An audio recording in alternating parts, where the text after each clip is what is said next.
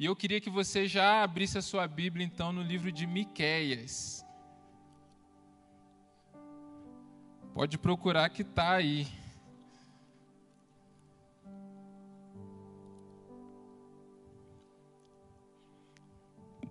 Eu queria nesse tempo que se você puder deixar a sua a Bíblia aberta, né? Se você está no celular também pode acompanhar pelo celular e vai marcando, vai escrevendo.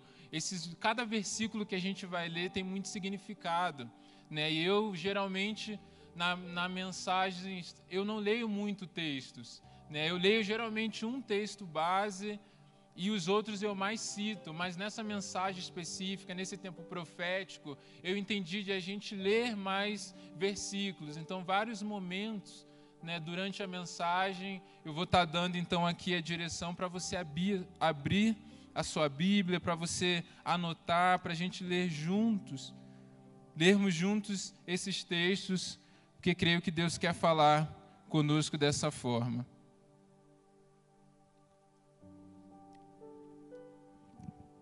Então, primeiro, em Miqueias, a gente vai ler o capítulo 1 até o versículo 2 só, 1 e 2, versículo 1 e 2 então de Miqueias diz assim: A palavra do Senhor que veio a Miqueias de Moresete durante os reinados de Jotão, Acais e Ezequias, reis de Judá, visão que ele teve acerca de Samaria e de Jerusalém. Ouçam todos os povos, Prestem atenção, ó terra, e todos que nele, nela habitam, que o Senhor, o soberano do seu santo templo, testemunhe contra vocês. Versículo 3. Vejam, o Senhor já está saindo da sua habitação, ele desce e pisa os lugares altos da terra. Agora, eu quero que você pule aí para Miqueias 6. Vira algumas páginas aí. Então, no capítulo 6, a partir do 1, diz assim: Ouçam o que diz o Senhor. Fiquem em pé, defenda a sua causa. Que as colinas ouçam o que você tem a dizer. Ouçam ó montes, a acusação do Senhor. Escutem, alicerces eternos da terra, pois o Senhor tem uma acusação contra o seu povo, e ele está entrando em juízo contra Israel. Meu povo, o que fiz contra vocês? Fui muito exigente? Responda-me. Eu o tirei do Egito e o redimi da terra da escravidão. Enviei Moisés, Arão e Miriam para conduzi-los. Meu povo, lembre-se do que Balaque, rei de Moabe, pediu e do que Balaão, filho de Beor, respondeu. Recorde a viagem que você fez desde Sitim até Gilgal e reconheça que os atos do Senhor são justos. Com que eu poderia, agora o profeta falando, com que eu poderia comparecer diante do Senhor e curvar-me perante o Deus exaltado? Deveria oferecer holocaustos de bezerros de um ano? Ficaria o Senhor satisfeito com milhares de carneiros? Com dez mil ribeiros de azeite? Devo oferecer o meu filho mais velho por causa da minha transgressão, o fruto do meu corpo, por causa do pecado que eu cometi? Ele mostrou a você, ó homem, o que é bom e o que o Senhor exige. Pratique a justiça, ame a fidelidade e ande humildemente com o seu Deus. Então, é até aqui essa nossa primeira leitura. Então a gente vê, e eu li tanto no capítulo 1 como no capítulo 6, há uma linguagem muito específica que o profeta Miqueias ele usa. Né? No primeiros, os primeiros versículos, ele vai dizer: Olha, Deus tem algo a testemunhar contra vocês. O Deus, o soberano, ele está descendo do seu trono. E ele está pisando sobre os montes da terra. E no capítulo 6 ele vai dizer: Deus, ele tem uma acusação contra o seu povo.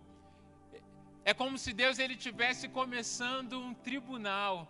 E esse é o tema daquilo que a gente vai falar. O tribunal de Deus. Deus ele vira para o profeta e o profeta fala também como representante da voz de Deus, olha, defenda a sua causa. Se levante, represente-se diante de Deus.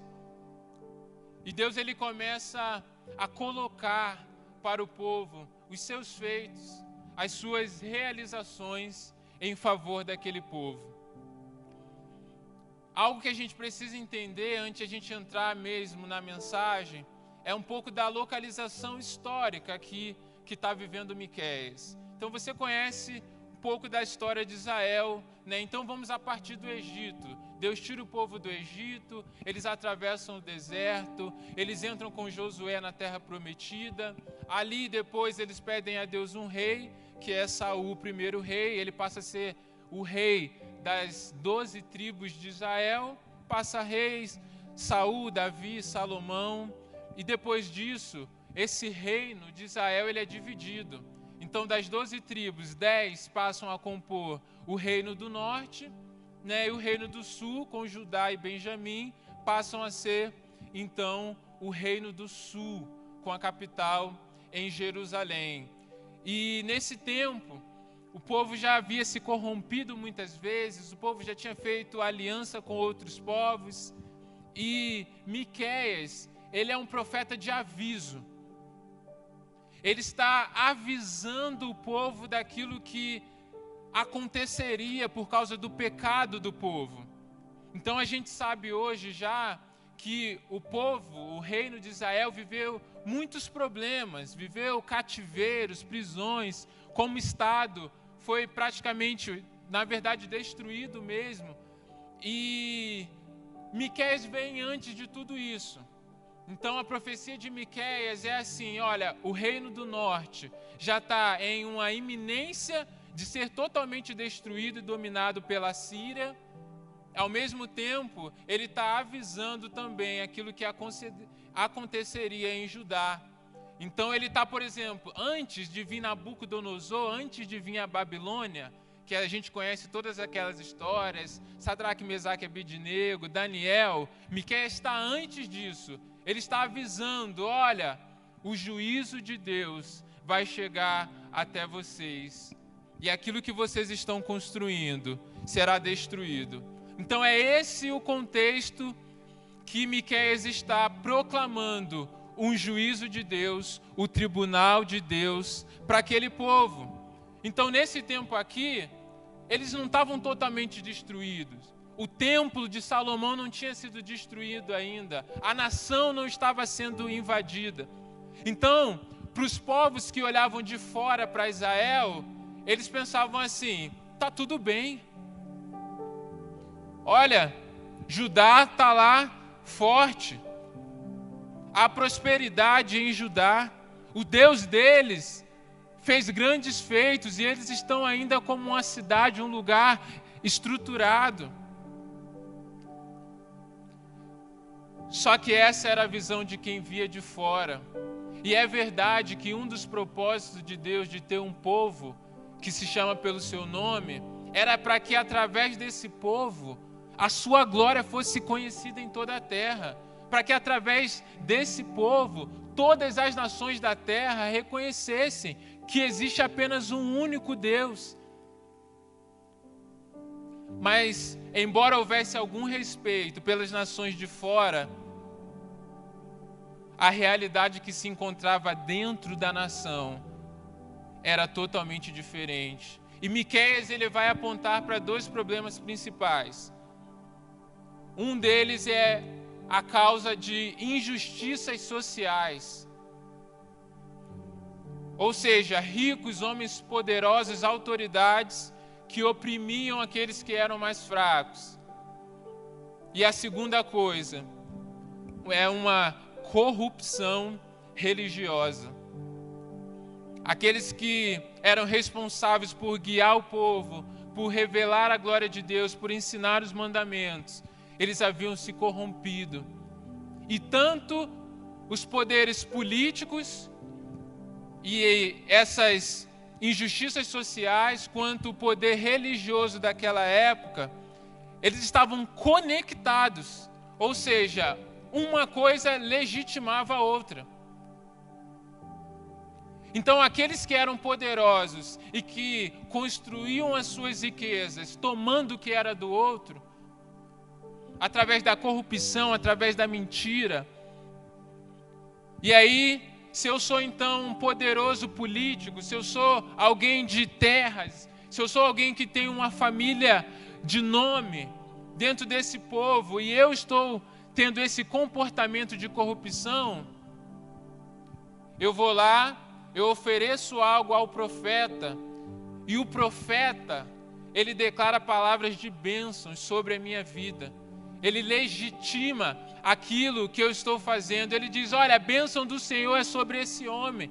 Olha quantas terras ele tem. Olha como ele é próspero. Olha como eles têm, têm sido um homem é, abençoado por Deus. E da mesma forma, esses homens, eles então davam também valores ao profeta. Eles tinham terras e eles compartilhavam isso com os profetas. E eles tinham poder para, inclusive, escolher quem eram realmente os verdadeiros profetas naquele tempo. E essa era a realidade.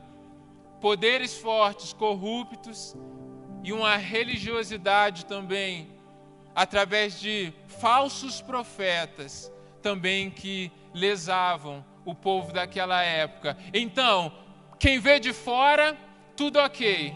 Um povo próspero, um povo que caminha com o seu Deus que é forte, mas dentro, um estilo de vida totalmente reprovável.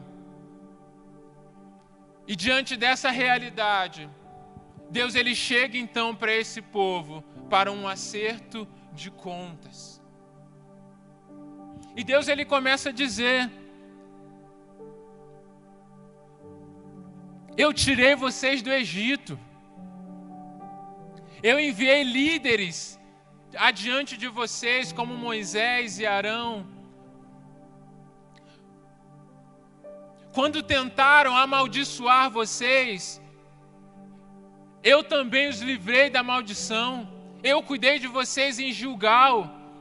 Ou seja, Gilgal é o lugar onde eles chegam na terra prometida e o maná acaba. Porque eles poderiam, ali é o primeiro dia que eles comem do fruto da terra. Deus está falando assim: Eu cuidei de vocês em todas as áreas, desde o Egito até a terra da promessa. Será que eu estou pedindo demais a vocês?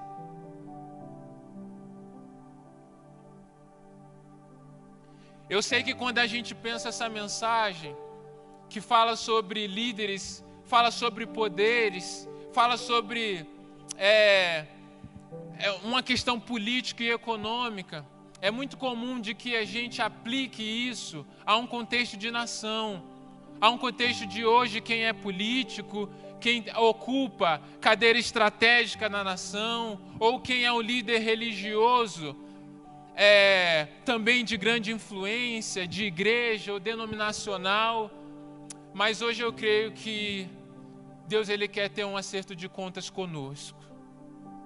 Eu creio que essa mensagem e que as respostas que o profeta dá, as perguntas que ele faz ao confrontar esses homens, pode ministrar na minha e na sua vida de maneira pessoal porque diante dessa realidade, diante dessa situação, depois que Deus ele expõe a causa, o profeta começa a fazer algumas perguntas. Você está diante de Deus, Deus está colocando a sua causa, e o que você vai responder? Levante-se e se apresente diante de Deus. E ele começa a dizer assim, versículo 6: Com que eu poderia comparecer diante do Senhor e curvar-me perante o Deus exaltado? Deveria oferecer holocaustos de bezerros de um ano? Ficaria o Senhor satisfeito com milhares de carneiros? com dez mil ribeiros de azeite?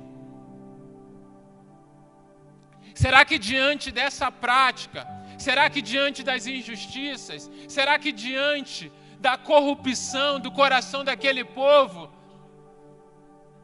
o profeta poderia chegar e oferecer uma grande quantidade de holocaustos e ofertas para receber então o favor de Deus?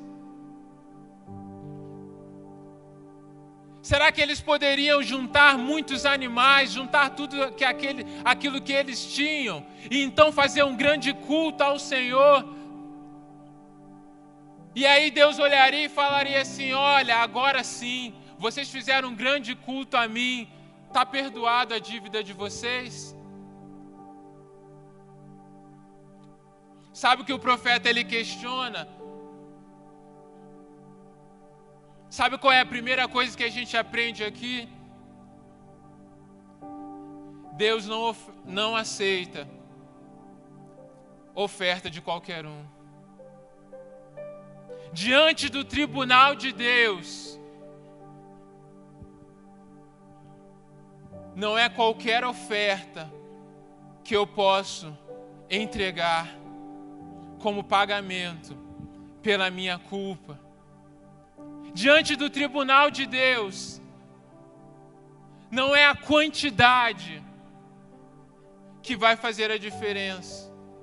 Diante do tribunal de Deus, o meu serviço religioso não tem efeito. Porque o que Deus espera é atos de justiça, amor à fidelidade e um caminhar de humildade.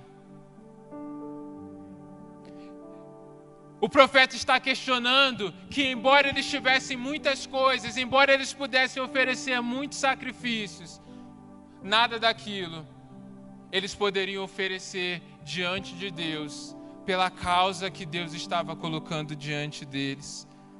Isso nos mostra algo, porque às vezes nós mesmos corremos o risco de achar que a nossa vida, aquilo que nós vivemos em secreto, aquilo que nós vivemos quando não estamos no culto, o nosso dia a dia, aquilo quando estamos na nossa casa, aquilo que estamos fazendo quando ninguém está vendo, pode ser corrigido pelo nosso culto público.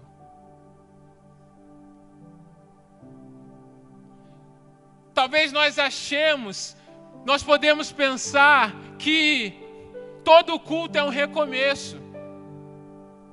É se eu venho para o culto sábado, eu venho para o culto no domingo, e aí tô leve, recebi uma palavra, recebi o perdão de Deus, chorei lá na frente no louvor, coloquei para fora, fui purificado. E aí eu vivo a minha segunda, a minha terça, a minha quarta, a minha quinta, a minha sexta, com uma vida totalmente longe de Deus. Mas aí volta o que? O fim de semana de novo. E aí eu vivo um novo recomeço. E a pergunta é: será que quando Deus olha para a nossa semana, para a nossa caminhada, Ele vê o suficiente para que Ele aceite a nossa oferta?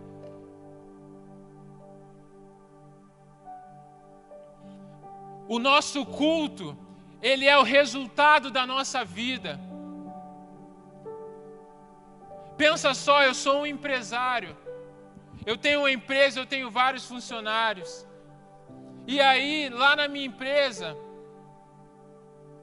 eu trato mal os meus funcionários, eu não pago um salário justo, eu sonego impostos. E eu ganho dinheiro a partir disso. Mas no domingo, eu venho para a igreja e eu dou uma grande oferta ao Senhor. Eu dou um grande dízimo ao Senhor. Eu abençoo a igreja, a caminhada da igreja. Eu olho lá os tijolinhos, 101%. Aí você fala assim: eu não sou o 100, eu sou aquele um lá que rompeu, que vai além. Você acha que Deus aceita essa oferta? Você acha que essa é a oferta que Deus se agrada? Que tipo de vida você tem tido fora daquilo que é público? Que testifica que a sua oferta é sincera? Eu quero abrir agora um outro texto. Miqueias 3. Olha o que o profeta vai dizer. Capítulo 4. Até o 7 nós vamos ler. Um dia clamarão ao Senhor, mas ele não lhes responderá. Naquele tempo, ele esconderá deles o rosto, por causa do mal que eles têm feito. Assim diz o Senhor aos profetas que fazem o meu povo desviar-se, e que, quando lhes dão o que mastigar, proclamam a paz, mas proclamam guerra santa contra quem não lhes enche a boca. Por tudo, isso, a noite virá sobre vocês, noite sem visões. Haverá trevas sem adivinhações, o sol se porá e o dia se escurecerá para os profetas, os videntes envergonhados e os adivinhos constrangidos, todos cobrirão o rosto, porque não haverá resposta da parte de Deus. Mas quanto a mim, graças ao poder do Espírito do Senhor, Estou cheio de força e de justiça para declarar a Jacó a sua transgressão e a Israel o seu pecado.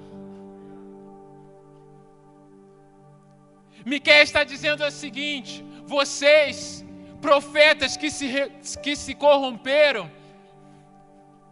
vocês acham que vocês vão buscar a Deus e Deus vai estar lá.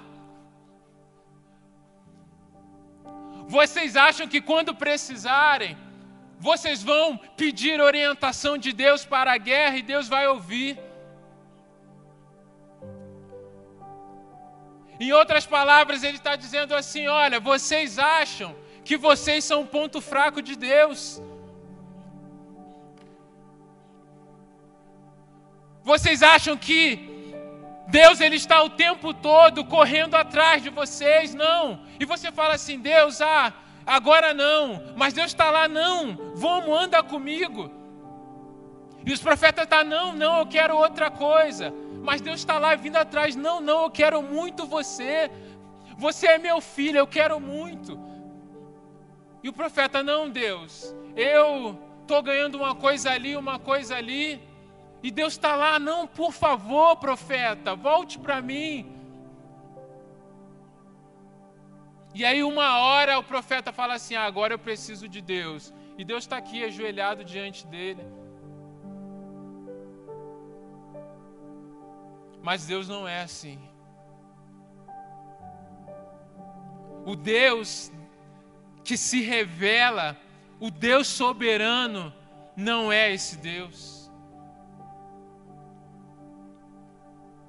Nós muitas vezes achamos que Deus é assim.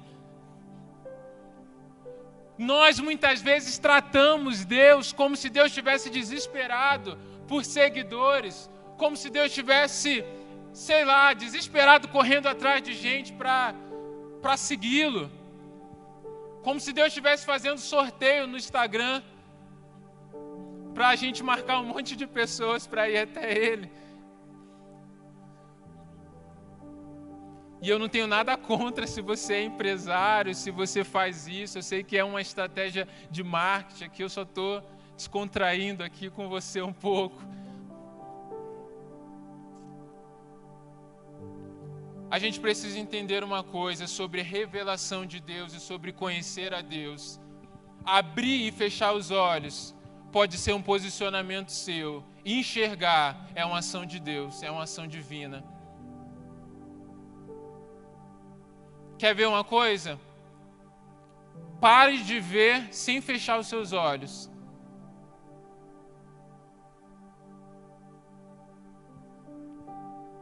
Você consegue? Não dá. Então, abrir e fechar os olhos é uma ação, enxergar é uma outra coisa. Porque você tem visão. Agora, para quem não tem visão, Adianta alguma coisa abrir e fechar os olhos? Não. A pessoa pode abrir e fechar. E ela não vai conseguir ver. Deus, ele se revela a nós. E que bom quando no revelar de Deus nós estamos de olhos abertos, nós respondemos para vê-lo. Mas a verdade é que quando nós fechamos os nossos olhos para Deus, não há garantia nenhuma de que quando abrirmos, a visão vai estar lá. Porque enxergar é uma ação divina. Não, mas eu sou muito novo. Eu tenho muita coisa para viver ainda. Eu vou esperar passar anos da minha vida para realmente me engajar com Deus, para buscar uma vida de intimidade com Ele. Eu entendi que agora não é o tempo ainda, eu vou esperar um outro tempo, uma nova. Vai chegar a minha hora de viver com Deus. Querido, se Deus está se revelando para você hoje, responda hoje, porque uma vez tendo decidido fechar os olhos, você não tem garantia mais que você vai enxergar a Deus novamente. A Bíblia diz que o Espírito Santo é quem convence o homem do pecado, da justiça e do juízo e do juízo. E muitas vezes quando Deus nos chama, quando o Espírito Santo age em nós, se eu não respondo a Deus naquele momento, eu não tenho garantia nenhuma se em algum momento da minha vida o Espírito Santo vai me chamar novamente. Por isso, se Deus tem se revelado a você, não faça como esses profetas, porque no dia que eles tentarem buscar a Deus, no dia que eles tentarem levantar um altar de oferta, Deus não estará lá.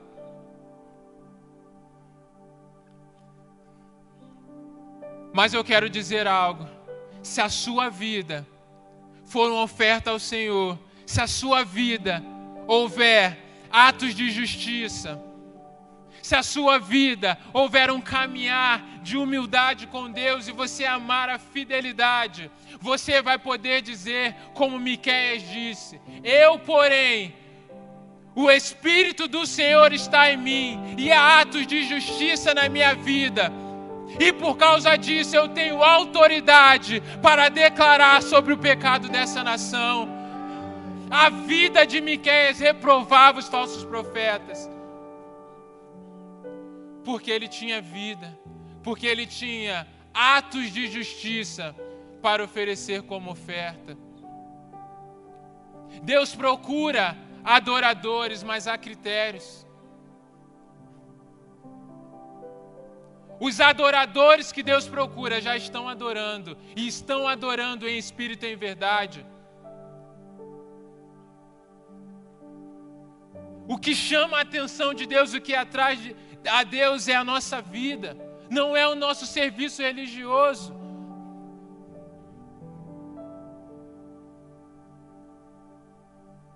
Davi, que é um, um adorador bíblico, um homem segundo o coração de Deus. Eu gosto de pensar que, sabe quando a gente vê em filme que tem um náufrago, que tem um pouso de emergência no meio do mar e as pessoas têm tudo para ficar numa ilha deserta? E aí passa um avião, né? Passa um avião e, e as pessoas querem chamar o avião para oferecer socorro. O que, que as pessoas fazem? Elas gritam.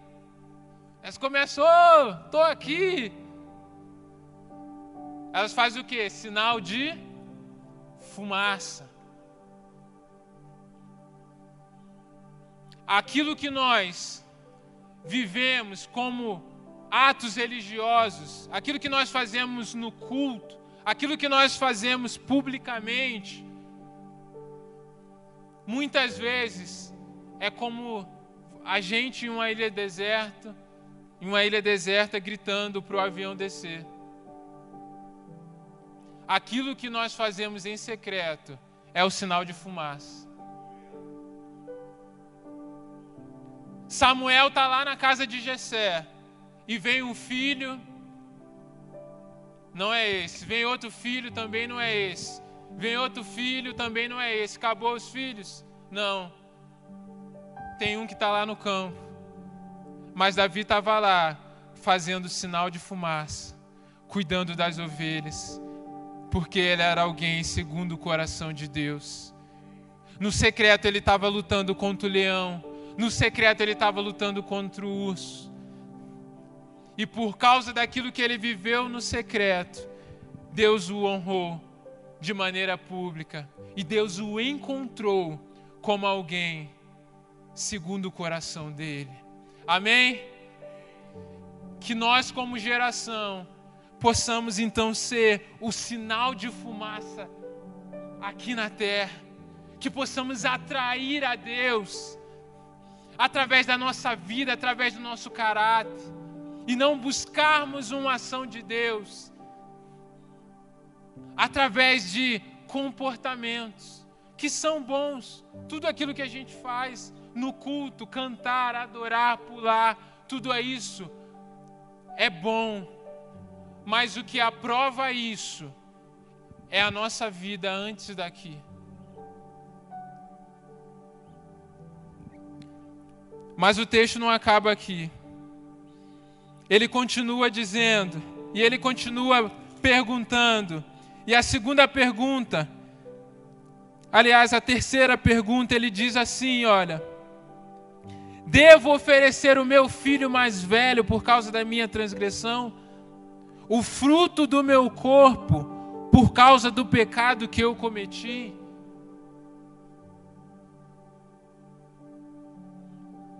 Ele está falando assim: olha, oferecer o filho em sacrifício. Será que isso agradaria a Deus diante do tribunal? Talvez você esteja pensando assim: poxa, eu acho que ele está fazendo a referência a Abraão oferecendo Isaac. Será que é para isso que ele está apontando? Foi a primeira coisa que eu pensei aqui quando eu li. Mas eu quero que agora você abra sua Bíblia em 2 Crônicas.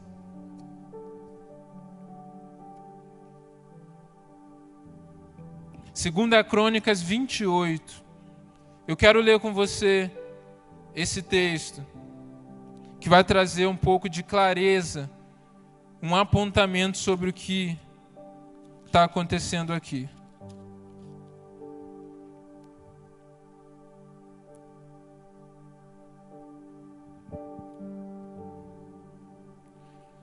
Então, segunda Crônicas 28 então aqui é o reinado de Acais.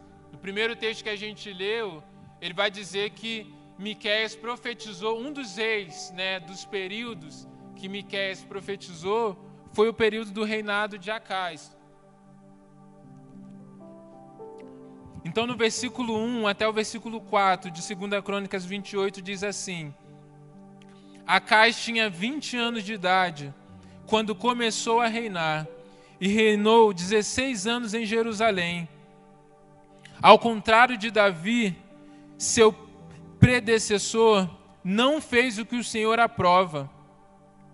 Ele andou nos caminhos dos reis de Israel e fez ídolos de metal a fim de adorar os Baalins. Queimou sacrifícios no vale de Ben-Rinom e chegou até a queimar seus filhos em sacrifício, imitando os costumes detestáveis das nações que o Senhor havia expulsado diante deles, dos israelitas. Também ofereceu sacrifícios e queimou incenso nos altares idólatras, no alto das colinas e debaixo de toda árvore frondosa. Você já entendeu, né? Agora, eu quero que a gente volte para Miqueias, capítulo 1, a partir do versículo 3. Aliás, a partir do versículo 5. Diz assim: Tudo por causa da transgressão de Jacó, dos pecados da nação de Israel. Qual é a, tra a transgressão de Jacó? Acaso não é Samaria? Qual é o altar idólatra de Judá? Acaso não é Jerusalém? Por isso, farei de Samaria um monte de entulho, em campo aberto, um lugar para plantação de vinhas. Atirarei as suas pedras no vale e porei a descoberto os seus alicerces. Todas as suas imagens esculpidas serão despedaçadas e todos os seus ganhos imorais serão consumidos pelo fogo. Destruirei todas as suas imagens, visto que o que ela juntou foi como ganho da prostituição, como salário de prostituição, tornará a ser usado.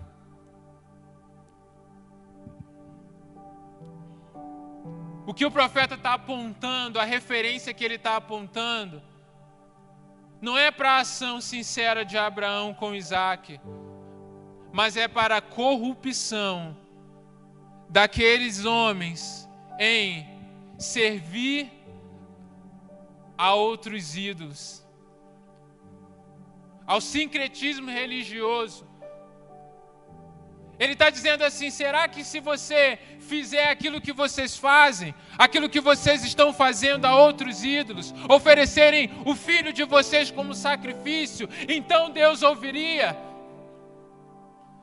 Será que isso teria valor diante do tribunal de Deus?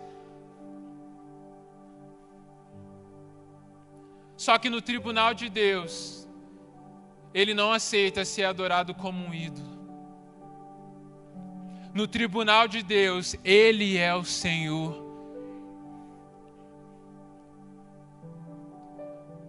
O que é um ídolo? Eles adoravam a Baal, porque Baal era o deus da fertilidade. Mas tudo aquilo que eles desejavam, tudo aquilo que eles precisavam, eles construíam um ídolo. Por quê? O ídolo, ele era um meio. Se eu quero o dinheiro, então eu construo uma mão. Porque na verdade o que eu quero é o dinheiro e eu sirvo a mamão, não porque quero me relacionar com mamão, eu sirvo a mamão porque eu amo o dinheiro. Está entendendo o que está acontecendo aqui?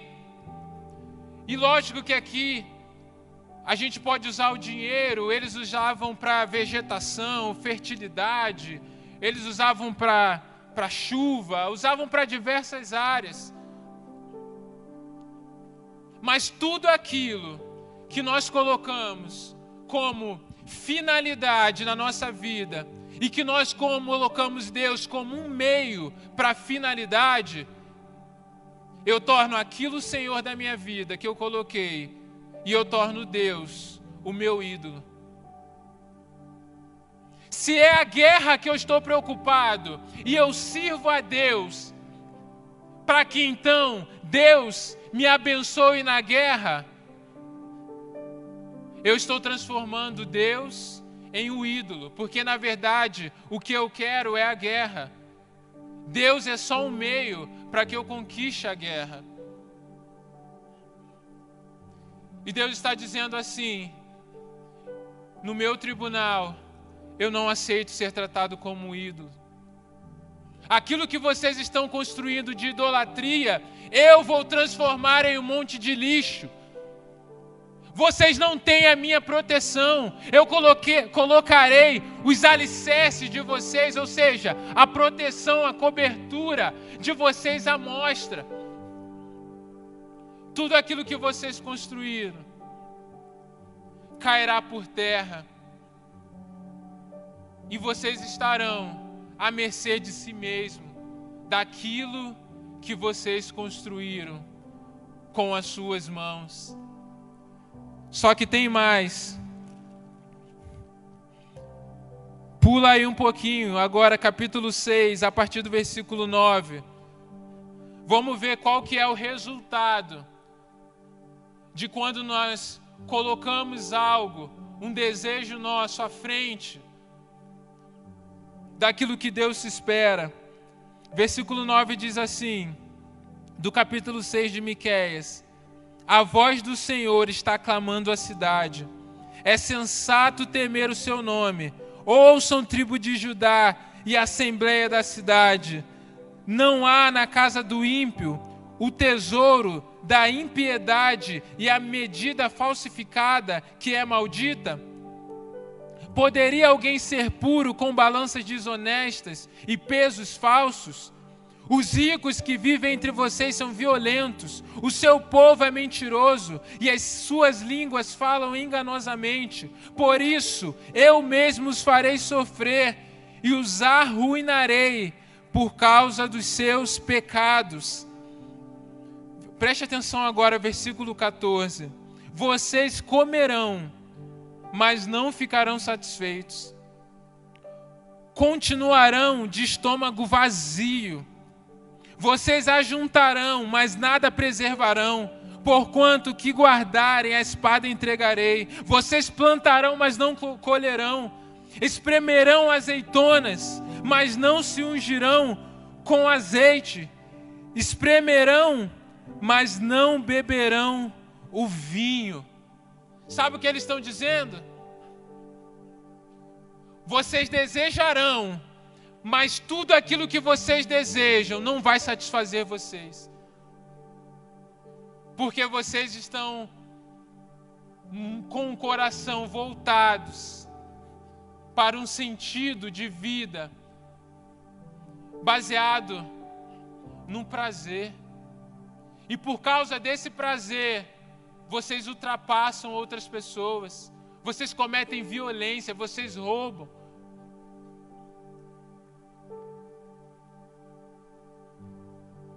Quantas vezes você já parou para pensar sobre satisfação?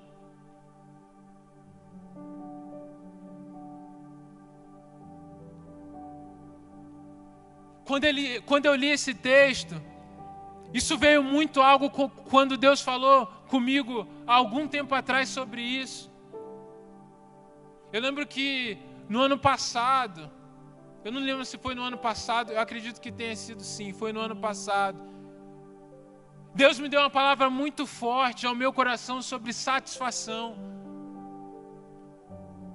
E muitas vezes, quando nós estamos insatisfeitos, quando a nossa vida parece que está num ciclo de insatisfação. É como esses homens, é como essa profecia: vocês comerão e não ficarão satisfeitos. A Bíblia diz em no livro de 1 João, no capítulo 2, versículo 16 e 17, Abra aí também, eu quero ler com você isso.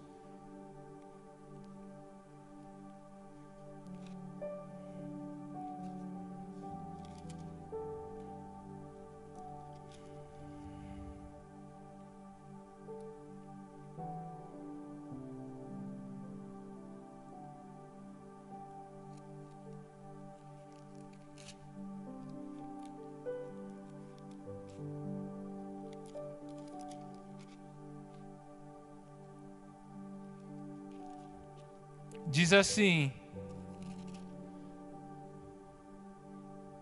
Pois tudo que há no mundo, a cobiça da carne, a cobiça dos olhos e a ostentação dos bens, não provém do Pai, mas do mundo. O mundo e a sua cobiça passam, mas aquele que faz a vontade de Deus permanece para sempre. Algumas versões, ao invés de cobiça, vai colocar concupiscência. Sabe o que é a cobiça ou a concupiscência da carne? É o desejo, é o desejo do homem caído. É o desejo que surge do coração enganoso, gerado pelo o pecado do nosso coração. É aquilo que nós desejamos que é contra a lei de Deus, que é contra a vontade de Deus. É aquilo que eu experimento uma vez e no momento parece que me satisfaz, e eu saio, mas depois eu quero aquilo de novo, porque aquilo me acorrenta, aquilo me aprisiona. E era isso que esses homens estavam vivendo. Só que eu não paro na cobiça da carne, depois eu vou para a cobiça dos olhos. Porque depois de conseguir aquilo que eu desejava, depois de eu guiar a minha vida pelos meus desejos, e eu percebo que aquilo não está dando mais jeito, aquilo não está me satisfazendo, eu estou comendo e não estou ficando farto,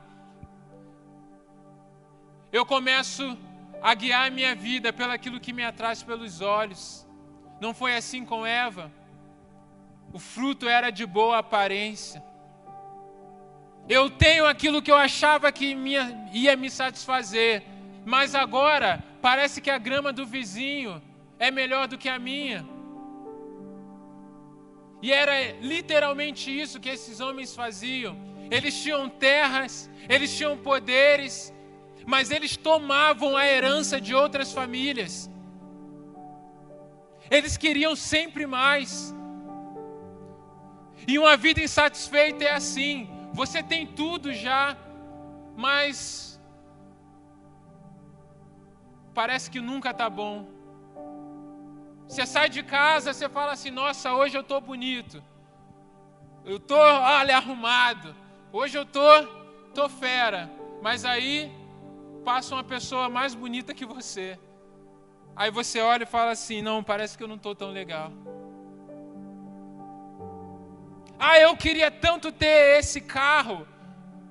Aí eu comprei esse carro. Mas depois que eu tenho, parece que aquilo não me satisfaz mais. Mas aí vem uma outra pessoa e fala: "Cara, olha o meu carro. Eu tô eu tô tão feliz com ele. Eu tô tão confortável, econômico. E você vê a alegria da outra pessoa com o carro e você fala assim: "Nossa, eu acho que eu preciso trocar de carro". Por quê? Porque eu quero não apenas o carro, mas eu quero aquilo que o carro está proporcionando àquela outra pessoa, porque aquilo atraiu os meus olhos. Mas não para por aí, ainda tem a soberba da vida, porque não basta eu ter aquilo que eu desejo, não basta eu querer ter aquilo porque o outro tem, a soberba da vida é querer ter mais do que os outros. Ninguém é soberbo sozinho. Essa ostentação da vida é de querer ter mais, é querer ter para mostrar, é querer ter para ser reconhecido pelo que tem. E não é isso que a gente vê, não é isso que a gente vê, inclusive, na nossa nação. Muitas vezes as pessoas que mais estão envolvidas em corrupção, em ganância, são pessoas que mais têm, mas porque não estão satisfeitos, porque estão comendo e não se saciando. E às vezes, talvez você já tenha pensado isso. Deus, parece que Deus me abandonou, parece que as coisas nunca acontecem na minha vida. Sentimento sempre de insatisfação, como se nada desse certo. Será que o, o diabo está roubando coisas da minha vida? Será que Deus Tá, as minhas promessas estão travadas lá no céu. Por isso eu não sou feliz de verdade. Por isso eu não tenho uma alegria verdadeira. Eu quero dizer para você, talvez não seja culpa de Deus, talvez é porque você se tornou idólatra. Talvez seja porque você está esperando uma satisfação a partir de circunstâncias, a partir de status, a partir de conquistas terrenos, a partir de uma vida financeira, a partir de uma beleza estética. Quando na verdade, essa satisfação é encontrada em um relacionamento genuíno com Deus em atos de justiça, amor à fidelidade e um caminhar humilde, de confiança com Deus, de obediência. Aqueles homens poderiam ser muito mais prósperos a partir da bênção que Deus tinha preparado para, aquela, para aquele povo, a terra da promessa, a terra do descanso.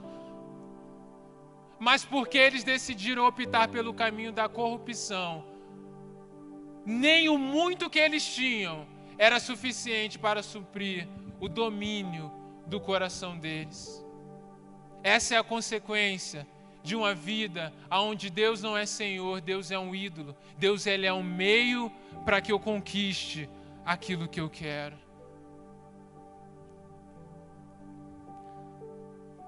Mas há um caminho, há algo para se fazer diante do tribunal de Deus. E eu queria ler com você agora o último texto que eu vou ler, e é o texto também que eu vou encerrar com ele. Capítulo 7 de Miquéias. Eu poderia encerrar com algumas promessas bem aleluiadas assim que tem ainda no livro de Miquéias. Mas eu entendi que não. Eu entendi que esse texto ele fecha aquilo que nós temos para para hoje Lembrando que é uma série e nós vamos falar sobre várias coisas que tem em comum entre os profetas. Mas aqui hoje eu entendi de dar ênfase a essas duas coisas. Mas Miqueias capítulo 7, versículo 8 diz assim: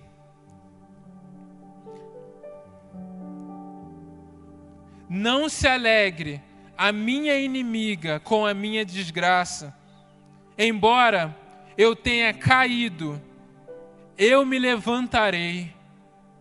Embora eu esteja morando nas trevas, o Senhor será a minha luz. Por eu ter pecado contra o Senhor, suportarei a sua ira, até que Ele apresente a minha defesa e estabeleça o meu direito ele me fará sair para a luz e contemplarei a sua justiça.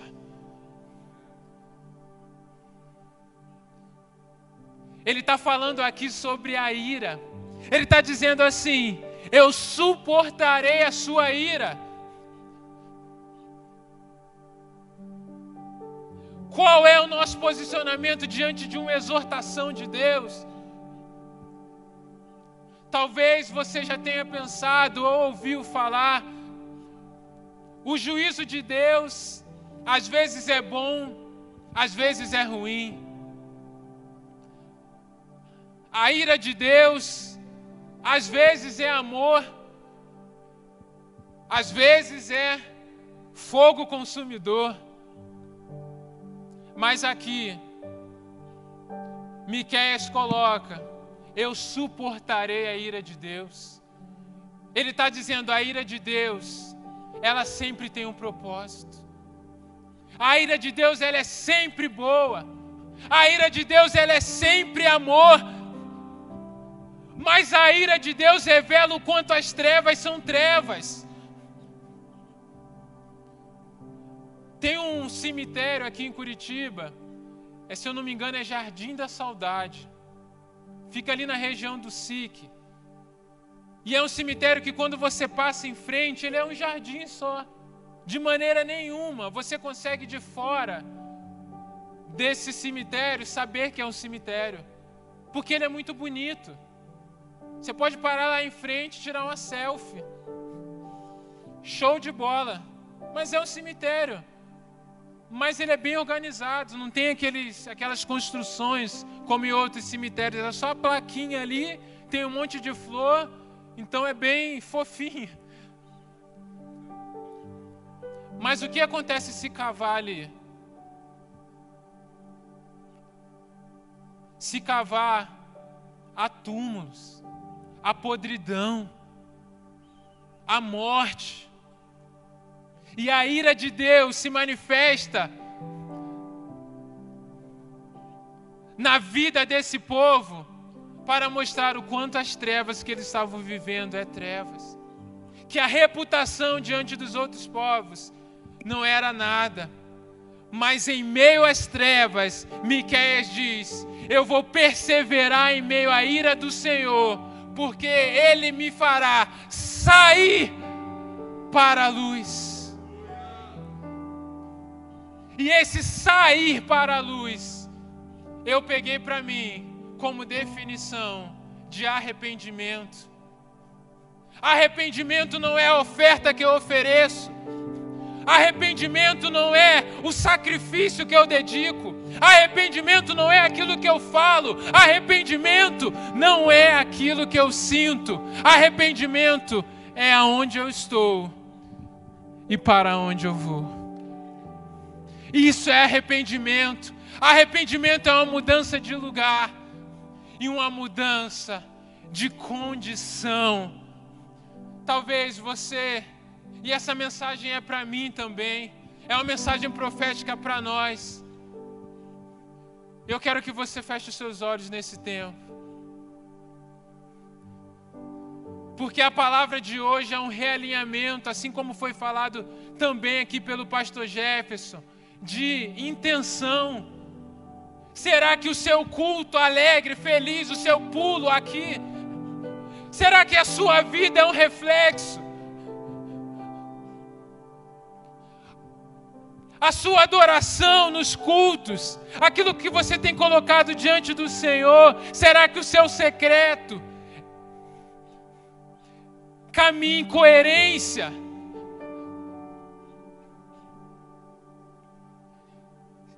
Se é nesse lugar aonde você mais expressa o seu amor a Deus, se é nesse lugar que você é mais fiel a Deus, se é nesse lugar que você demonstra amor às pessoas de forma mais intensa, alguma coisa está errado. Deus espera mais do que isso, e é a nossa vida fora daqui que aprova a nossa vida aqui, que aprova a nossa adoração, que aprova a nossa oferta. E o segundo é: qual é a finalidade da sua oferta? Qual é a finalidade do seu sacrifício? O que realmente é que nós estamos buscando? Pode ser dinheiro, pode ser no prazer, de diversas outras maneiras, pode ser status, mas se Deus ele não está, não é a fidelidade daquilo que você faz. Se Deus não é Senhor da minha vida e da sua vida, eu posso estar tratando Deus como um ídolo. Se a minha satisfação não está no Senhor, eu posso ser apenas alguém que estou idolatrando algo e transformando e reduzindo Deus a um ídolo. Mas Deus te chama ao arrependimento. E eu quero orar para que para que realmente haja um alinhamento nosso.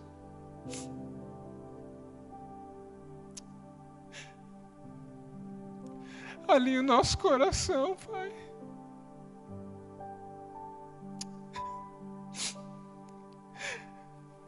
Pai, eu me coloco, eu me coloco em sinceridade diante do Senhor, Pai.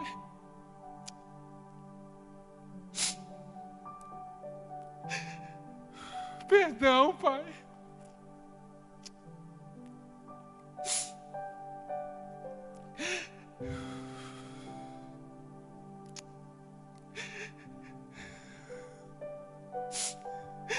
Pai, eu declaro, Pai, não é demais aquilo que o Senhor está pedindo, Deus. Não é demais, Pai. Nós decidimos nessa noite olhar para Jesus. Nós não olhamos para o Egito mais. Nós não olhamos para o deserto mais. Nós não olhamos mais para o julgal. Mas nós olhamos para Jesus porque nele há justificação porque Ele carregou sobre si os nossos pecados, Pai.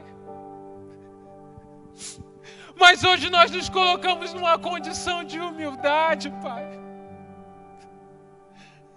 Porque é verdade, Deus, que muitas vezes o nosso culto é vazio, a nossa oferta, Deus, não é o reflexo daquilo que nós somos quando estamos longe das pessoas, como quando estamos longe da nossa liderança, dos nossos amigos, Pai. Pai, que a nossa maior adoração, ó Pai, seja na prática da justiça, seja num caminhar de fidelidade, seja no amor para aqueles que precisam, Pai, seja na sinceridade de coração, ó Pai. Que a gente não precise gritar aqui no culto, porque o nosso coração, ó Pai, a vida que tivemos durante a nossa semana, vai gerar um prazer no Espírito Santo estar aqui conosco, Pai. E a tua presença, o teu Espírito Santo vai pular e dançar conosco de alegria.